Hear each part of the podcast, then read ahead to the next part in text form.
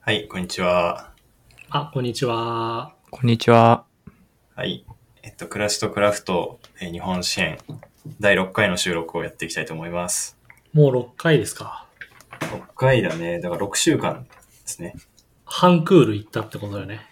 ああ。ああ、そうだね。確かに。いい例え。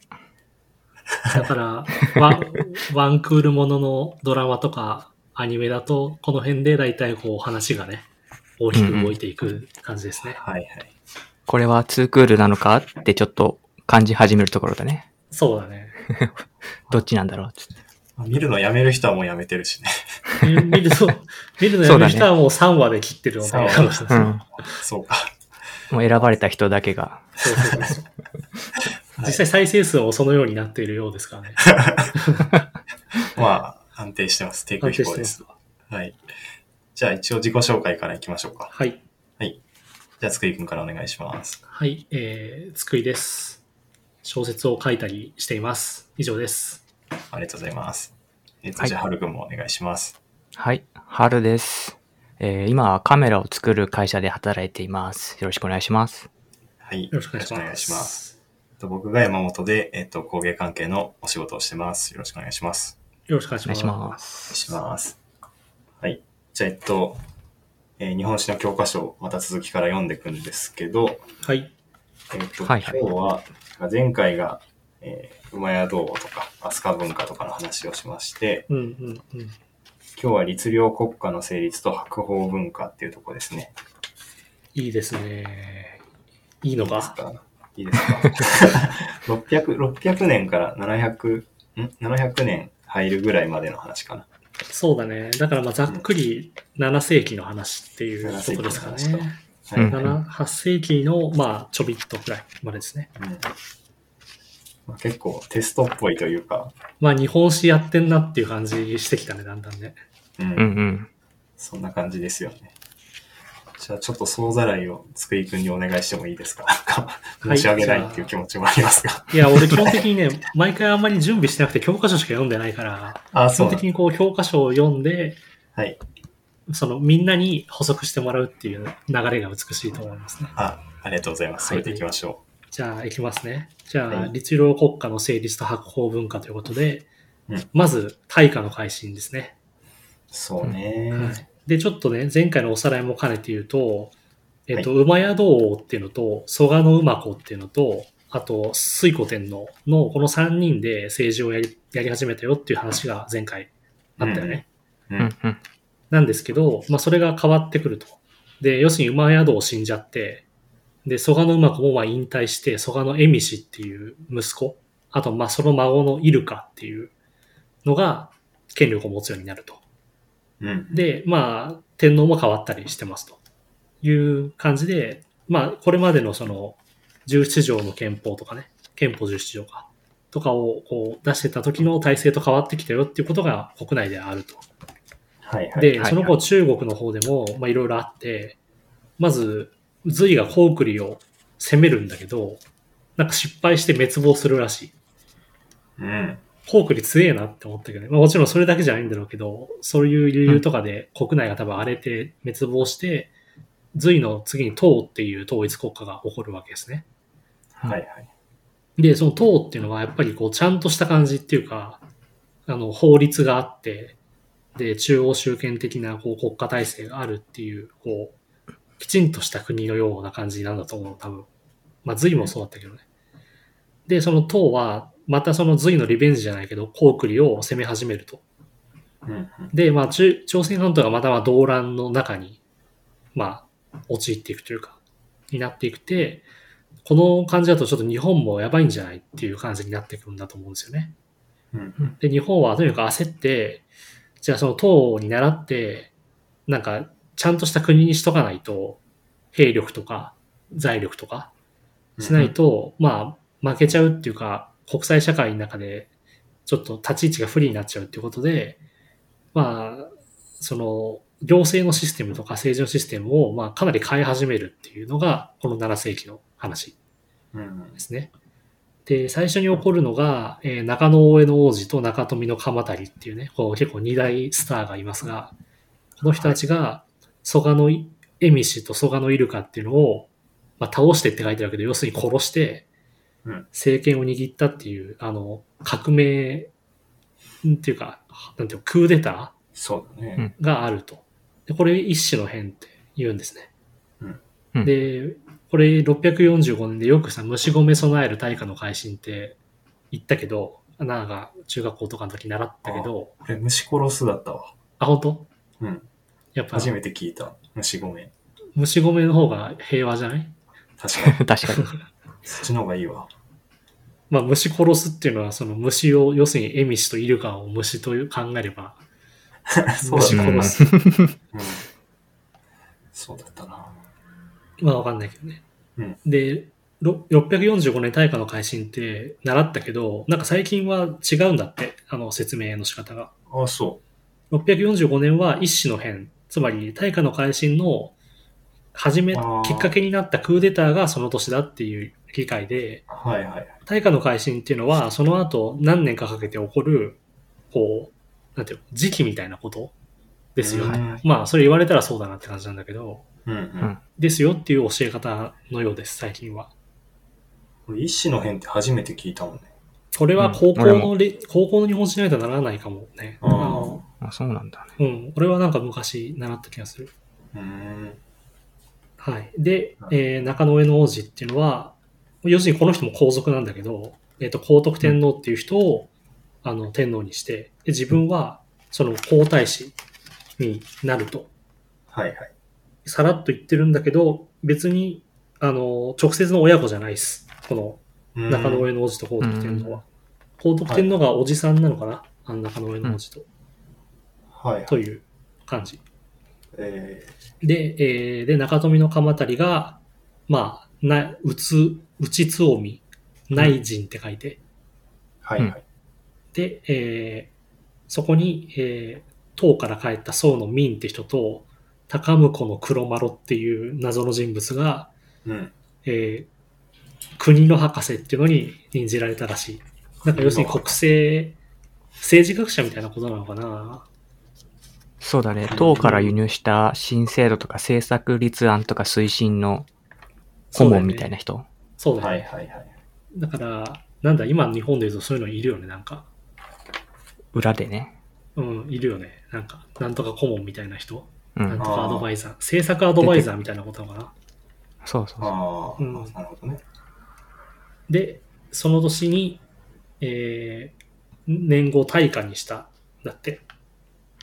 で、はいはい。何は、要するに大阪ですね。大阪に都が移ったよと。うん。で、その後、こっからの話が大化の改新で、えー、まあ、改新の御事のりっていう、もうやるぞっつう話をこう出して、うんえっ、と、これまでのその皇族とか皇族が支配してた土地とか人っていうのを、基本的に国のもんですよっていうふうにしちゃう。うん。で、はいあの、末作り部とか、そういう食料団体みたいな制度も、主世修正のものを廃止してしまうと。うん。で、えーっと、行政区画を定めて司法刺激に溜まっているね。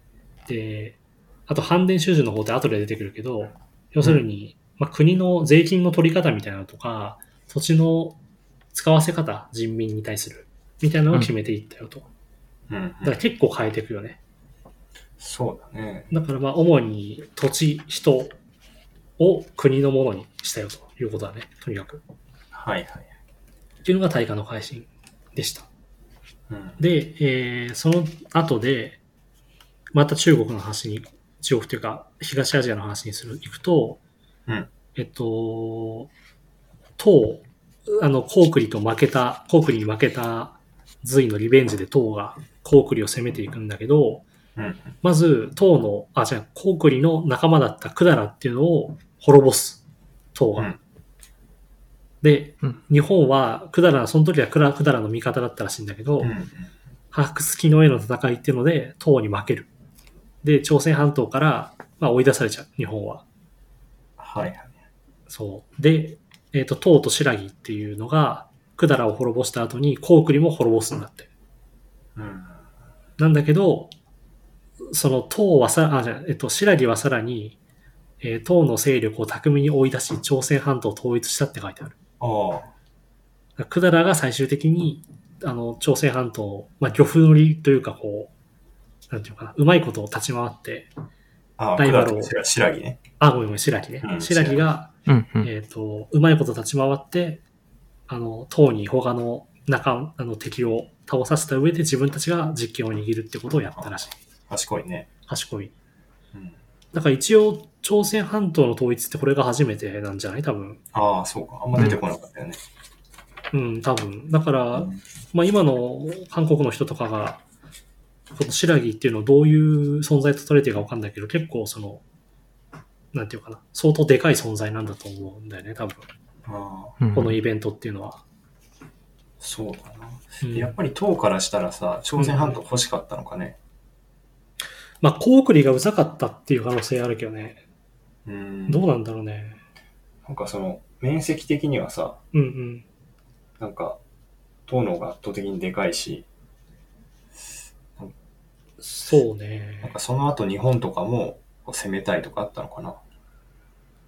うん、どうなんだろうね。どうなんだこの頃の遊、北側にいる遊牧民族的なさ、うんうんうん。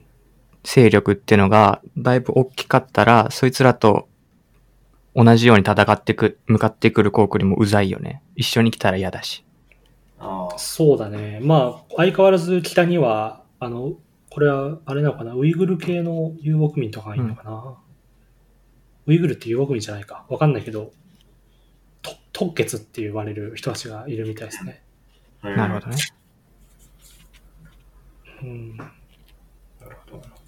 まあ、わかんない。まあ、コークリが拡大しようとしてたっていうのは間違いないんじゃないとにかく。だから、うんああ、ほ逆にや僕がやらないとやられるっていう感じなのかもしれないけど。ああ、それはあるかもね。うん。だから、シナリは多分もうちょっと政治的には、こう、賢くてというか、うんあのうんうん、党と真正面から対立するっていうのは避けて、その朝鮮半島は、まあ、うちがちょっと締めときますんでっていう感じで、多分こ はい。う、なんていうのじゃあちょっと白木に任せとくかっていう感じで、あれなのかな朝鮮半島統一なのかなわかんないけど。なるほどね。うん。で、まあ続きに。で、これ、こっから日本の話に行くと、はい。えーっとですね、中野大江の王子は、まあ大阪に移ってた都を、今度は近江の大津に移すと。だから滋賀県ですね。うん、う。うんん。に移すと。で、即位して天智天皇になったよと。で、天智天皇は要するに戸籍を作ったり、あの、まあ、いろいろこう法律をね、あの、編み始めたりとか、いろいろこう、改革を、その続きをしていったって感じですね。うん。で、天智天皇はでも死んじゃ、亡くなっちゃって、えーその皇位継承として、その息子の大友の王子っていうのと、天智天皇の弟の大天の王子っていうのが対立して、えー672年、人心の乱っていうのが起こると。うんうんで、要するに、その弟の方が勝つんだよね。うん。うん。で、その弟は吉野、つまり奈良で挙兵してるから、えーまた奈良に、飛鳥清見、飛鳥清見原宮ってところに多分はいはいはい。移り、これ奈良だよね、きっとね。うんうんおそらく奈良。で、即位して天武天皇になったよと。で、えーで、その豪族は、えっ、と、天智天皇の息子だった大友の王子の方についてたから、そいつらを破ったことにもなるわけよね。この大天の王子は。はいはい。だから、豪族の地位を落として、えー自分、まあ一人でね、あの強い権限を握れるようになったよということなんで。うんうん、で、天武天皇は、まあか、新しい屍とかを作ったりね、ヤクサの屍っていう新しい屍を作ったりとかして、とにかく自分が新しい部下というか、こう、気に入った奴らに身分を分け与えて、あの、結構強い権力を持っていくと。はいはい。で、天武天皇が死ぬと、その奥さん、まあ、皇后だった持統天皇が、えー改革を引き継いで、飛鳥清見原領っていう法律を施行したりとか、あとは戸籍制度を作ったりとかしながら藤原京に遷都すると。藤原はこれはどこ、これ、奈良県奈良県か。あれあ違ったっけなんかそれ、調べた気がするな。何もわからん。藤原京はね、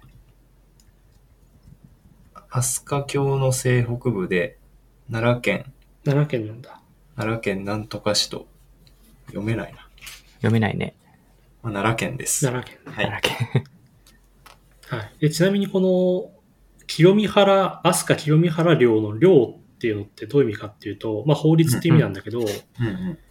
これ後で出てくるけど、律領って、律と領って別の意味があって、はあうん領っていうのは行政法とか、あと民事系の法律のことなんだよね。ははいあはいおそらくそう。で、つまり、あの、刑罰とかを決める刑法ではないんですよ。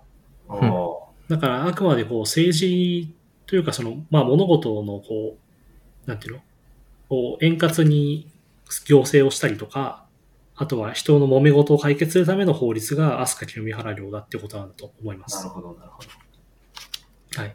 で、ちなみにこの頃日本っていう国の国語、うちうん、この国は日本だぞっていうこととか、じゃあこのトップの人を天皇って呼ぼうっていうことも正式に決まったのはこの頃なんだって。はいはい。はい。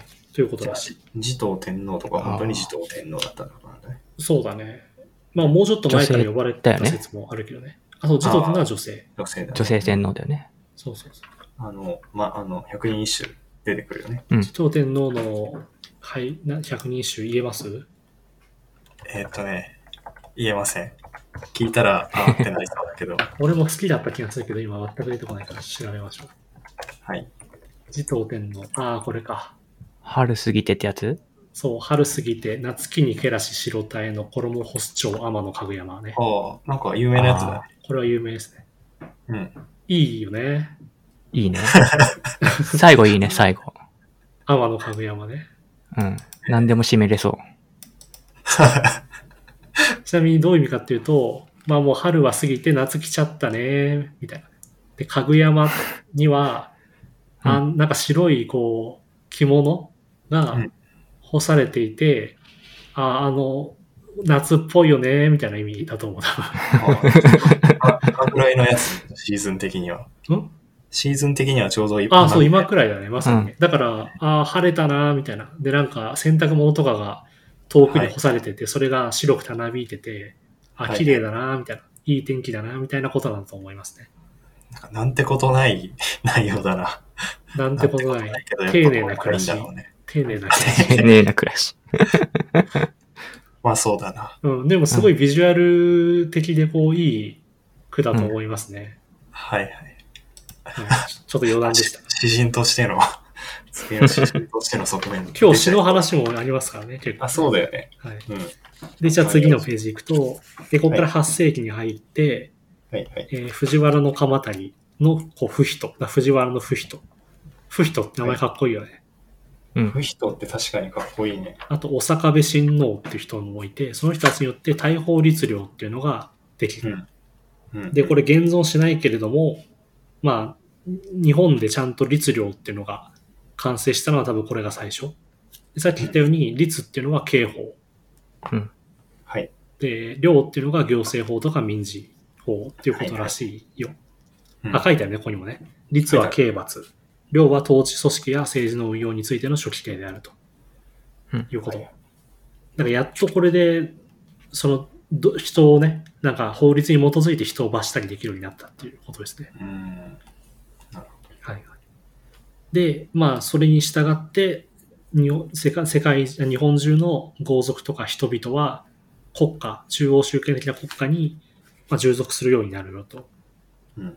いうことだね。だからここに至って大和王権みたいな小国の連合体っていう形から、この天皇に従った、あの、君主制に完全に移行したっていうことになるんだね、多分。うんだからまあここに来てやっと日本がやっぱりできたっていうことに近いと思う、多分。じ実感というか、としては。そう今の日本の形だよね。そうだね。まあ今の日本は別にその 天皇を中心とした君主制ではないないですが、ああ、まあまあまあ。そうそうそうなるほどまあそういうことだね。うんんはい。で、要するに豪族たちも全部天皇からいろんなものを与えられると。地位もそうだし、その自分たちの食いぶちもそうだと。うんだからもう公務員になったっていうことですね。で、うんその公務員的な立場は、あの、世襲、一定の以外、地位っていうのは世襲されていたらしく、これを恩位のせいっていうけど、要するに貴族性の誕生みたいなことが起こると。うん。だからそれまでの豪族とか市政制度っていうのは、もともといそのその地方地方のある種の王様みたいな人たちが、はいあの天皇とまあ協調してたっていうことに過ぎなかったんだと思うんだけど、うんここで貴族って言われるようになったのは天皇がやっぱ絶対で、うんその人天皇によって授けられた身分とかあの食いぶちですよってことがはっきりしてるわけよね。だからやっぱて貴族性に近いっていうことなんだと思いますね。うん。うん。あーあ、貴族ってそういうもんなのか。まあ大体そうじゃない貴族はやっぱり一番トップの方、その地位とか栄誉を保障する大元があって、はいはい。で、その人何かその、例えば女王とか皇帝とかから地位を授けられて、はいはい。その権力とか財力を保ってるっていうのが貴族だと思うんだよね、多分ね。なるほどね。で、えー重要な仕事、政務は大上官っていう、まあ、内閣みたいなもんなのかな。うん内閣って言っちゃあれか。政治をやる、まあ、偉い人だよね。総理大臣みたいなのなのかな。のもとで、その8つの省ができて、そこが分担して政務をしていってると。うんうん。で、この頃には、その国、国軍理、国公理里っていう行政制度ができたりとか、えーその、そこにこう国司とか軍事っていう、その、まあ、知事、知事みたいなもんだよね。知事とか市長みたいなのが送り込まれて、あの、地方地方を、あの、政治をしたりとか、したよと。はいはい。はい。で、まあ、この知事とかっていうのはもともと、えー地方豪族みたいな人たちが、それをまあ担ってるっていうことですね。うんだからまあ、任期とかもないし、あの、結局は地方の豪族の力が温存される形で、建前上は国のもとに統一されたっていうことみたいですね。うんなるほどね。うん。で、えー、律令に伴って戸籍がちゃんとできてくると。うんで、戸籍ができて、要するに税、これなんで作るかって言ったら、要するに税金取るためですよね。うんうんだあとは、えっ、と、多分それまでも奴隷制っていうか、召使いと主人みたいなのがちっちゃいレベルでもあったんだろうけど、それを領民と先民っていう形で、戸籍レベルでも分けることになったんだって。うん。、だと。うんうんで、えー土地の使い方についても、えーそれまでは要するに豪族の持ち物だったりした土地っていうのを国のものに一回した上で、えー戸籍に基づいて、ひ一人一人の、まあ多分領民を相手に、えーなんていうのかな、その区分田っていうは田んぼとか畑を使っていいよと、これを使って生きろっていうふうに分け与えていくと。つまり、個人にある程度こう、土地が配分されるようになるんだけど、その土地ってのは売ったり買ったりはできないし、その人が死ぬと、あの、国のものに戻るっていう決まりになっていたと。だからら国から借りてるものだっていうことだよね。全部の土地は。なるほど。うん。で、これ、反伝収受の方って言うんですね。はいはい。はいはいはい。だから、誰か偉い人とか、財力がある人が土地を買って自分のものにできないようにしてるっていうことだね。なるほで、あと区画整理なんかもやっていったよと。で、えー、あと税金の話があり、えーその公民、えっと、国から土地をもらった公民は、収穫の3%を税金、税金というか、税として、あの、そうだ、そって呼ばれてるけど、負担して、で、あと、成人の男子は、えっ、と、こういろんな物品、品物とかを、その、わざわざ都まで運ばなきゃいけなかったとか、ど。あとは地方のまあ公共事業みたいなこととかを、その、年間60日以内でなんかやんなきゃいけないとか、あと兵役につかなきゃいけないとか、うんうんおーで、兵士になったら、その上京して国の警備をしたりとか、あとは、うん北九州ね。要するにこれあの、朝鮮半島、あるいは中国を、なんていうの敵、敵というか、ライバルと見てるからこそこんなこと言ってやってるわけで、はいはい。で、先森っていう北九州の方に行って、そういう対朝鮮防衛につくうんうんことも必要だったんだって。なるほどね。はい。で、要するに公共事業とかやったり、あの、税金をね、徴収したりしながら、あの、都を作ったり、寺院を作ったりしたということなんでしょうね。なんか3%の収穫、収穫の3%ってそんなになんか大したことなさそうだけどね。まあ、所得税よりは全然安いよね。うん。うん。どうだったんだろうね。厳しかったのかな。まあ、だけどそれに加えてあれよ、あの、なんかいろんな品物を都に運んだり、あの、うん。どっかに、お前じゃあここの工事現場行けって言って働かされたり、兵役について、その、なんていうの、戦士になんなきゃいけなかったりするわけですよ。はいはい。これ運ぶの大変そうだな。やだね。そうだね。あ兵役がすごい大変だったって書いてあるね。はい、は兵い。役は大変ですよね。あと、最後に書いてあるけど、秋に、えっ、と、春に稲を貸し付け、秋に3割ないし5割の利息を加えて徴収する水庫の制度っていうのがあり、うん。で、これは任意じゃなくて義務なんだよね。強制的に貸し付けられると。だかはらい、収穫の3%どころじゃないんじゃない多分。これ、むちゃくちゃだね、これなんか。 すごいな。大変そう。ね。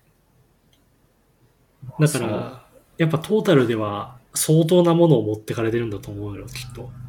うん。うん。なるほどね。これはもう、あれだよねね。収あのー、税はあるけど、その見返りみたいなものはない設計だよね。そうだね。別に行政サービスみたいなものはないだろうし、もうないから、取られるだけっていう、そうそう、生活に困っても生活保護とかもないですよ。ないから。うん。で、何に使ってるかって言ったらさ、天皇が変わるたびにさ、都を変えたりしてさ、なんか宮殿とか作ってんですよ、きっと。うん。あいや、これ、いや、なんかすごいアホな質問かもしれないんだけど、うんうんこれ米、米でさう、ん税納めるじゃん。はいはいはい。で、米がバーって一回国に集まるでしょ。うんうん。うん。で、で、それをまた売って金にしてるってこといや、あの、多分ね、あの、その貴族、さっきの前のページに書いてあるけど、はい。天皇からその位を与えられた豪族たち、うん官職についた人たちへの、うん。あの、なんていうの、給料というか、っていうのも、ああ。だかあの、租税から多分賄ってるわけじゃない、ら米で払ってたってことか、ね。米とか物品で払ってるんだと思う、多分。米。うん。だから貨幣はまだないんじゃないちゃんとしたものは。おそらく。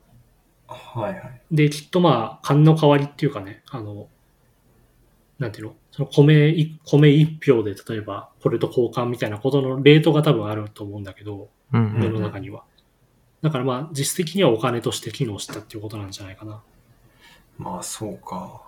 いや、なんか、相当集まるような気がしてさ、なんか米としてうんうんうんうん。消費する、なんかはいはないんかその、多分この全体からしたら貴族とか国の偉い人ってごく一部だと思うから、うんうんうんめっちゃ米とか物品とか食べ物集まっても、うんうん。なんか、結局それ金に変えないと、なんかこう、もろもろ回らないんじゃないかなと思って。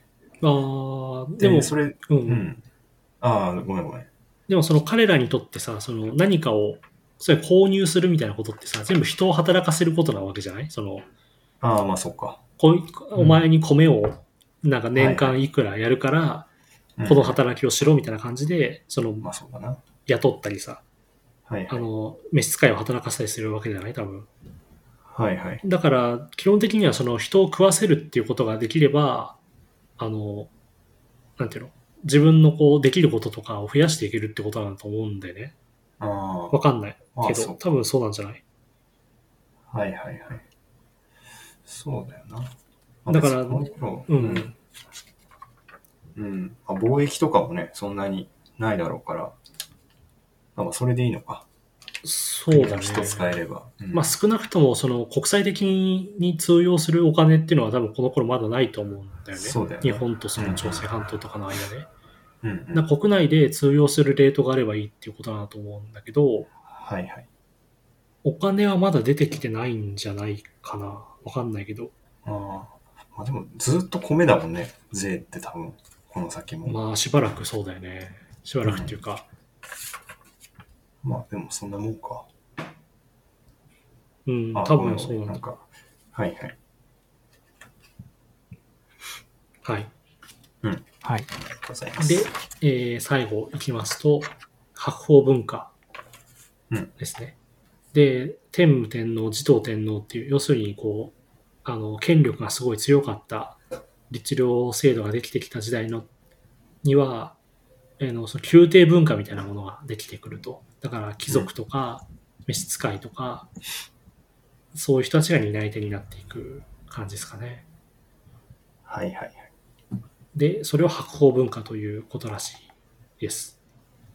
うん。で、まあ仏教、引き続き仏教みんな大好きで、お寺建てたりとか、あとは、えー寺とかも建てつつ、その神道というか、こう、まあ、天皇の祖先って、天照大神なんすよね、みたいな、こう、はいなはんてい。いうかな、そういうストーリーが改めてこう、きちんとまとめられて、え、ってことは、伊勢神宮がやっぱり偉いんじゃないでしょうか、みたいなこととかも決められていった、んだって。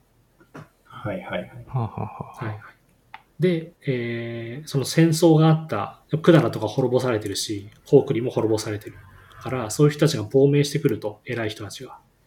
うん。で、漢詩とか漢文の文化っていうのが流れ込んできて、えーあと和歌みたいなことも発達して、そういう、まあ、日本に文学みたいなことがだんだんできてくるとうん。いうことですね。なるほどね。はい。で、あとは仏仏像がいっぱい載ってると。仏像持ってるね。うん。薬師寺とか。そういう感じかな。はいはい。だから漢詩と和歌は、漢詩は開封層、和歌は万葉集じゃないあ、どっちもそうなのかなに入ってるよということらしい。うん以上です。なるほど。ありがとうございます。 30分。ありがとうございます。一応さらえたはず。はいはい。仏教は鎮護国家の不思議な力を持つものとしてって書いてあるね。そうだね。不思議な力。なんかこの不思議な力っていうのはひらがなで不思議な力って書いてあるじゃん。うなんんか、ちょっと気になるよね。なん か、ど確かにううね。ん。不思議、まあ、不思議ってそもそもさ、なんか不思議な言葉っていうかさ、なんか、うん。不思議の語源って何なんだろうね。不思議は多分なんか仏教用語だと思うよ。あ、そういうことか。うん。ああ、なるほどね。不思議。語源。あ、ほんだ、仏教用語、不可思議の略である。不可思議は、仏や菩薩の神通神通力や行為のように、言葉に表すことも思いはかることもできない境地を意味し、思議、すべからざる、すべからずと訓読されると書いてあります。あそしたらなんか仏教、仏教を仏教用語で説明してることになるね、ここはね。だから開いたんじゃないその、仏教用語じゃないですよっていうふうに開いたのと、不思議っていうのを。あ、ひら、あ、ひらがなにしたと。あ、そうそうそうそう。うんうん。ああ、そういうことか。ああ、なるほどね。皆さん、どうですか今日の何かあるかなそうだ。山からそう行かくですね。山から行くああ、そうね。いや、なんか僕結局ね、その、うん。結局仏像とか薬師寺とかそのあたりのことをね、なんか調べちゃったんで、はい。いいですね。いや、いいと思います。あんまりなんか、はい、あの、税とかはね、ちょっと調べられなかったんだけど。うん。いでもや、ね、全薬然、師税寺、とかの話はいいよ。クラクラはそれは。確かにな。いや、でもね、そんなに調べられなかったんだけど、うん。うんなんか仏像とかは、この頃の仏像は、こう、あより人体っぽくなったというか、確かにディテールがかなりなんかあるよね。うんそうだね。自然な感じの、表情とかも自然になって、うんうん。なんか、あの、体とかも人に近くなったみたいな。なんか先週やってたさ、あの、ハンカシー像とか、中宮寺ハンカシー像とか、うん。あの、弥勒菩薩とかと比べると、うんまあ、確かにちょっと肉付き良くなって、なんか人っぽくなったなって感じがあるよね。なんか胸筋とかが結構はっきりと表現されたんだね。うん。なんか、がたいいいよね。うん。もうなんかでもね、若々しく活気に満ちたっていうのがよくわかんないんだよね。白鵬文化の。若々しく活気に満ちた。まあ派手ってことなんじゃない多分。派手ってことなのか。うんうんこの、高松塚古墳とかの、あ、まあそれは違う。その、色彩の派手とかじゃなくて。ああ、色彩の派手もあるんだと思う。ファッションっていうか、こはいはい。う、書かれてる人物のこう格好とか、あと絵柄のこうダイナミズムとかそういう感じなんじゃない多分。ああ、仏像もやっぱいろんなポーズ取るようになってるとかそういうことなんじゃないかな。はいはい。あ、そういうことか。うん。そうだね。この、でこの薬師寺、薬師寺もこれかっこいいよね。ああ、薬師寺の建築ね。うん。薬師寺の、うん。えー、これか、薬師寺東塔、東の塔って書いて、薬師寺東塔っていうのが、この白鵬時代の様式なんだね。そうだね。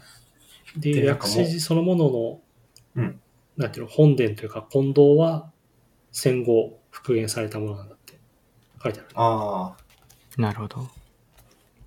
あ、なんかこの頃のその、だなんか、これも全然知らなかったんだけど、うん。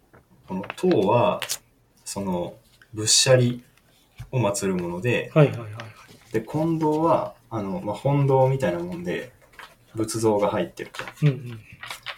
で、えっと、この薬師寺は金堂が中心で、うん、で、えっと、まあ、サイドに、こう、塔が立ってるみたいな形らしくて、え、2本立ってるってことあ、そうそうそう。あ、そうなんだ。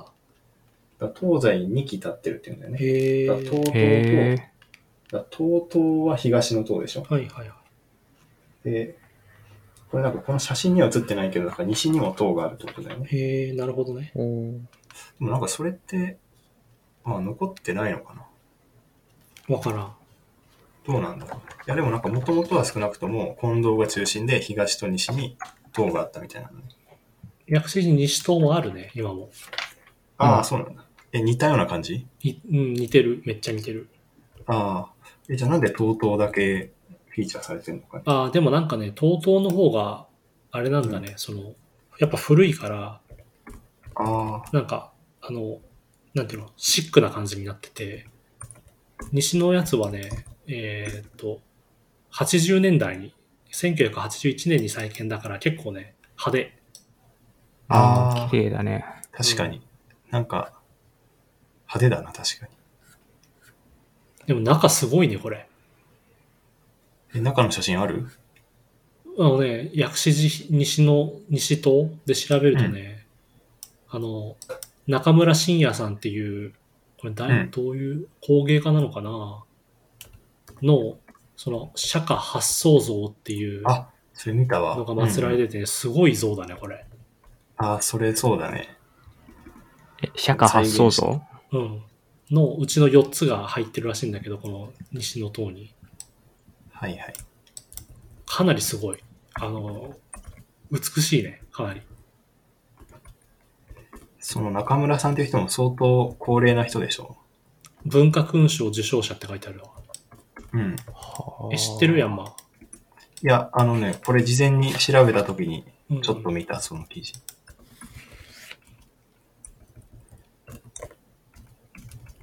なんかね、それも見たし、うん。その、東東の方に、ぶっしゃり、あの、ぶっしゃりってその、なんか釈迦の遺骨とからしいんだけど、はいはいはいはい。で、た多分本物の釈迦の遺骨じゃなくて、その代替品の、うんうんうんなん、か宝石とかそういうことらしいんだけうんど、うん、で、なんかそれを入れる、あの、入れ物はいはいはい。もう、あの、すごい凝ったものになってるらしくて、で、それをね、なんか、あの、産経新聞の記事で、うんうん。なんか薬師寺等々の、その、シャリの容器を制作したみたいな記事があって、で、へえ。なんかね、マトリョーシカみたいになってて、うんうん。へで、ー最初はガラスの容器、うんで、その次が金鉱の容器を、あの、桂森人さんっていう人が作って、で、その、それをさらに覆う磁器の容器を、あの川瀬忍さんっていう人が作ってみたいな感じで、人人間国宝級の人が、あの、マトリョーシカの一個一個作るみたいすごっ、うんな ことやってて。すごいね。なんうか、んスター共演企画みたいな感じなん だ。あ、そうそうそう。あ、今出てきた。あ、面白いね、これ。うん、並んでる写真あるんだけど。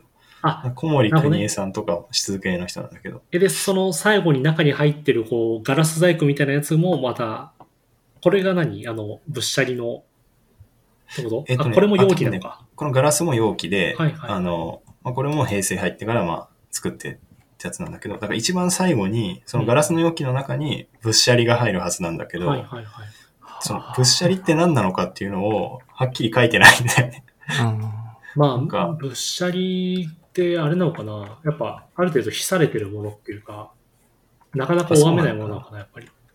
うん、でもそうじゃない。だって、釈迦の遺骨とかってなってるんでしょで、やっぱりあんまり本物とか偽物とかっていう議論にしたくないんじゃないかな。そうだね。でもなんかぶっしゃり今出てきたよ。あの、調べたら。薬師寺ぶっしゃりって調べたらなんかね、うん。うん、なんか不思議な容器に入ったね、赤いかけらみたいなやつが出てきた。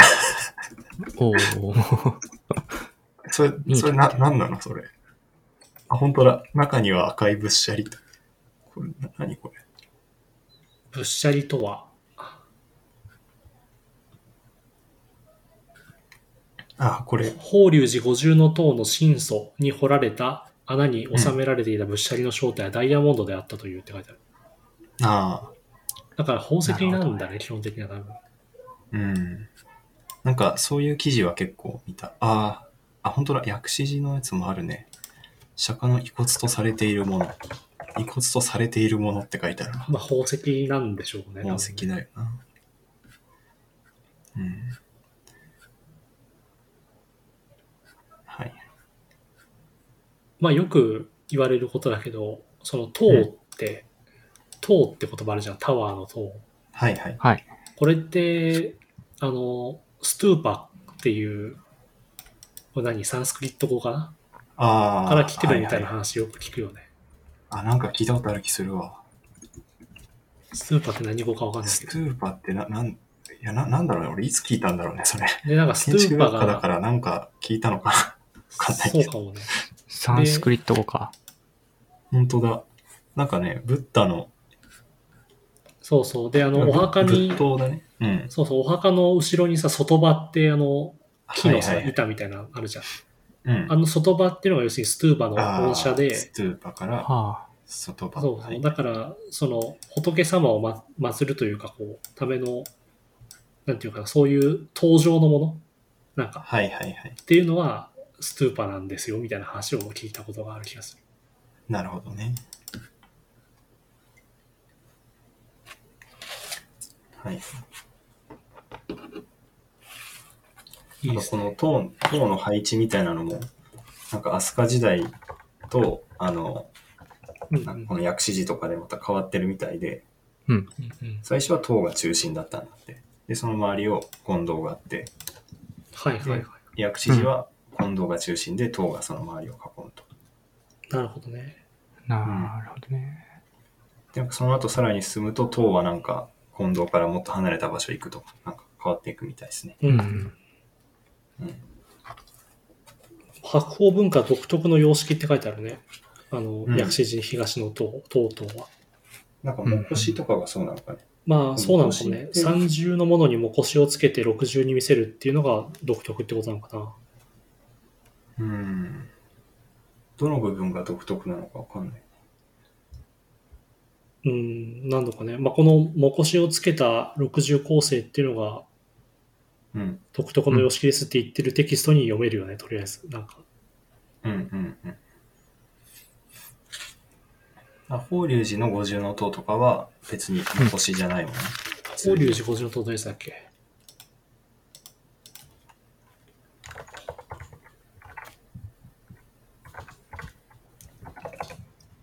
法隆寺も法。隆寺の塔は。あ、こういうやつか。だなそうだね。これはもこしじゃないですね。うん。構造に屋根がちゃんとなん噛み込んでるっていううか。ん。うんうんうん。うん。そうか。まあなんか、ハリボテっちゃハリボテなんだけどね。まあ、塔はね、全部ね、別にうん何階建てになってるわけじゃないですからね、その中がね。そうだよね。なるほどな。公文化独特の様式ね。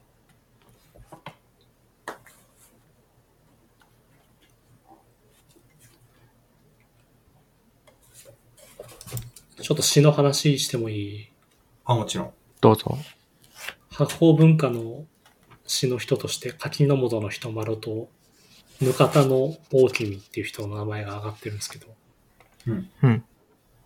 人丸さんもあれですよね100あの百人種入ってますよねうん。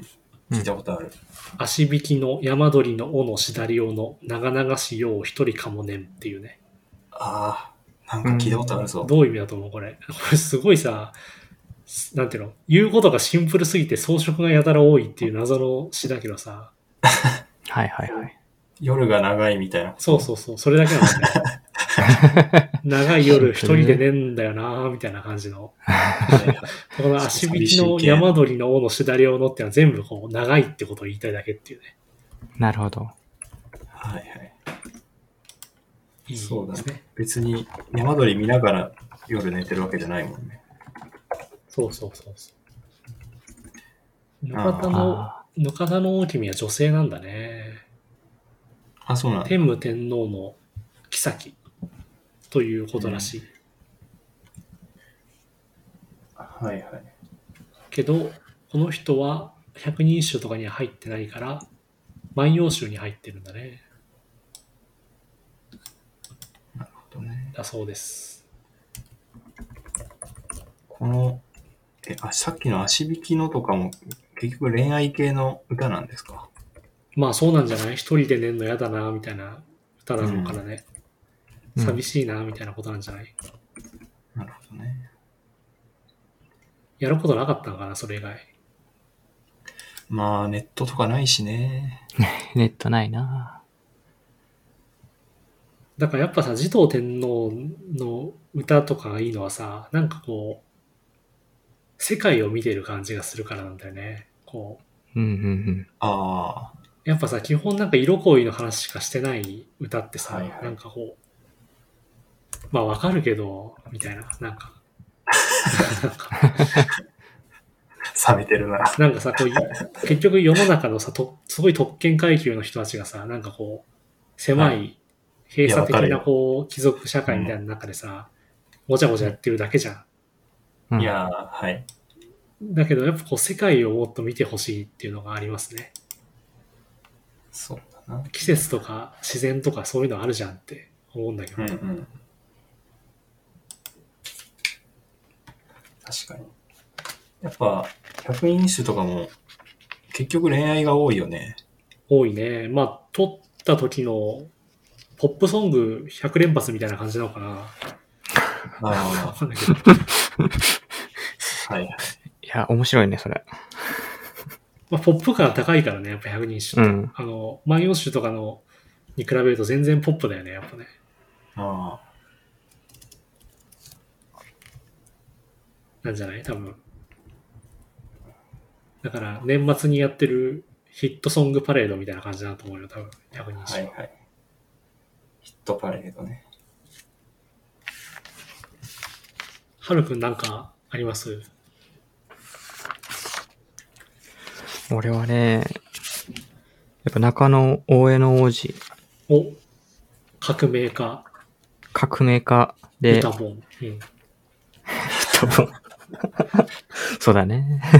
その蘇我の馬子がね、はい。頑張って、天皇じゃない士族って豪族からね、日本を牛耳ろうとしてたところをぐぐっとはいは暗いはい殺、まあ、その子の、子とか孫の方なんだけどねう、ん暗殺かましてさ、まあ暗殺というか、天皇の前まではいはいはいセッティングして、天皇の前に来るようにセッティングして、その前でバッとやっちゃうっていう、あ、そうなんだ。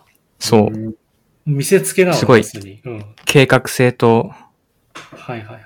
まあ度胸を持ってね、うん革命的にやった彼なんですが、中野上の王子なんですけど、はいはいはい。その後、新木におうこう、日本の危機としてね、朝鮮半島に出兵するんだけど、はいはいはい。 660年かな。うん。うん、660円。そう、百済を救済するためにね、すごい大軍を送るんだけど、うんうんうん。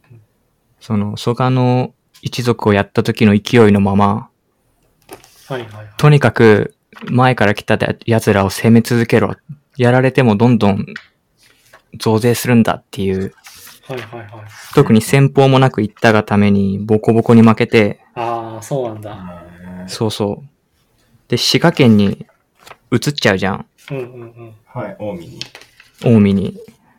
それも、その、朝鮮に負けた時に、いうんやこれは本当にやばいかもしれないっていう、すごい、ちょっとビビっちゃってうんうん。移ったんじゃないかっていうふうにあ、ちょっと山っぽい方に行くかみたいな感じってことそうそうそう、ちょっと朝鮮近いの怖いから、はいは いあはい。ーで、この時に、この、博多湾の近く、うんうん。まあ、おそらく一番朝鮮に近いところにいろんな城、はいはいはい。まあ当時、当時一番硬いであろう城たちを建てて、うんうん。うんうんでそこに先盛り、まあ防衛の人たちを、どんどん置いていくっていうね。まあこのなるほどね先盛りの制度はずっとその後も続いていくんだけど、うんその時の多分は負け方がすごいき、なんていうかな、印象に残るレベルだったんだろうなっていう。なるほどね。だ国内では、その血の気の多さによってうまくいったけど、うんなんかちゃんとした戦争では全然ダメでしたみたいなことなのか。まあ戦略はなかったんだろうね。ですごい、やっぱり、冷酷というかね、確こかれに。中野上の王子の弟の方だったかなうんうん。はやっ、逆にその反反動ですごいいい人だったらしくて、なんか、中野上の王子の弟は、あれだよね、天武天皇だよね。そうそう天武天皇かなすごい人徳が あったっていう風に、そうなんだ。日本書紀かな書いてあるらしくて、あ日本書紀の中ではあれなんだ。ちょっと中野上の王子、てか天智天皇は、なんかやらかしとして語られてるってことそうだね。まあ多分最初、蘇我の一族をや、滅ぼすあたりは、まあ英雄感漂ってたのかもしれないけど、はいはいはい。やっぱその方向性がちょっとね、ずれ始め、やっぱ権力持っちゃうとずれるんだよなっていうのがさ、なるほどね。あまあ、蘇我の一族もそうだったと思うんだけどね、最初、士族たちをさ、うんうーうんんうんうんが、から、まあ、仏教とかを入れてさ、うん。うんうん。できるだけいい方向にって言ってた人たちかもしれないけど、やっぱ間違っていくんだろうねっていう。権力が人を狂わせていくのかそう、権力が人を狂わせるシリーズのな。なるほどね。連鎖。そうだな。シリーズの古いやつだな、これ。うん。 まあ、これそうだな。でもなんか、かわいそうだね。なんかこの勢いでうん大軍を送って党に敗れて、滋賀に引っ込んで、みたいな。うん。まあでも多分中野大江の王子とかはやっぱりあれなんだろうね中国とかがすごいやばいですよっていうか強力な国ですよっていうのを聞いてうん。なんとかしないといけないっていうふうに多分、まあ、使命感半分なんか恐怖半分であとはその皇族のプライドみたいなのもあってそうだクーデターね。を起こしたんだろうねやっぱうまくいかないんだね。そうね。まあでもやっぱ、いいか悪いかはともかく、その、んなんていうの、中央集権の国家を作ったっていうのはやっぱすごいよね。それはすごいんだよな。やっぱすごい暴力的にやんないと無理だと思うんだよね、こういうことって。うんすでにさ、既得権益がしっかりとあるわけじゃん。その皇族たちの。それを崩してさ、いや、天皇が全部決めっからってやっていくのはやっぱり、なかなかのもんですよね。まあでもこの、この範囲で出てくるいろんな制度とかさ、うんうん。これ全部すごい変革じゃん。そうだね。やっぱそれをできるぐらいの、なんか勢いというかさ、うんうんうん。あったんだろうなっていうそうだよね。ことかな。まあ、完全にトップダウンでやってるもんね。うん。まあその地方の支配についてはね、もちろんた建前はともかく実態は地方皇族がやったっていう話だけど、うん。とにかく建前については全部変えるぞっていう勢いでやったんだから、まあ、なかなかのもんですよね。なかなか思うんですよね。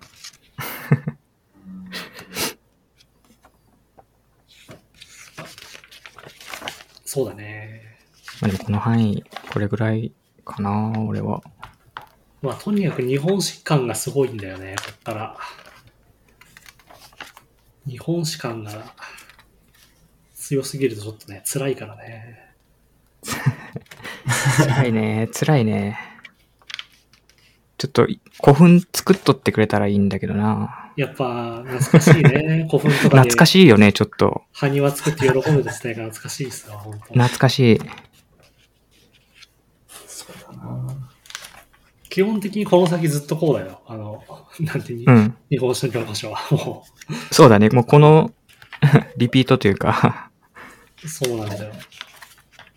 まあだから、そういう日本史の、なんていうの、ど真ん中の A 面みたいなことはある程度、ほどほどにしつつ、うん。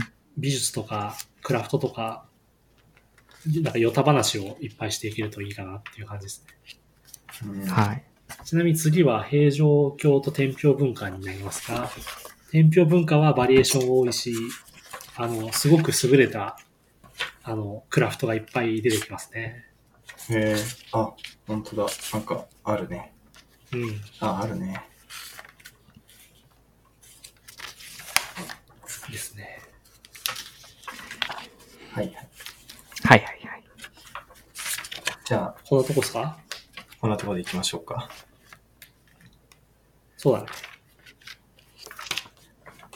じゃあ、ヤンマがいい感じの締めをして終わりにしましょう。あ、はい。じゃあ、えー、お疲れ様でした。え えそういうことじゃないのいや、そうだけ ど、いや、なんか、一言あるのかなと思って。あ、一言。そうですね。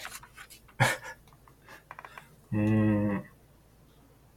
このなんか、リスナーの皆さんをさ、こう、次も聞きたいって思わせることを言わなきゃダメじゃない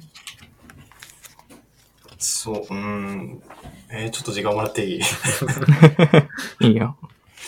そうだね。時間取るこいとハードル上がる よ。や、まあそう、そうだけど、いや、もう本当にね、何も思いついてないんだよな。まあでも、次回も、あの、頑張っていきますんで、よろしくお願いします。よろしくお願いします。よろしくお願いします。じゃあ、えーありがとうございました。ありがとうございました。ありがとうございました。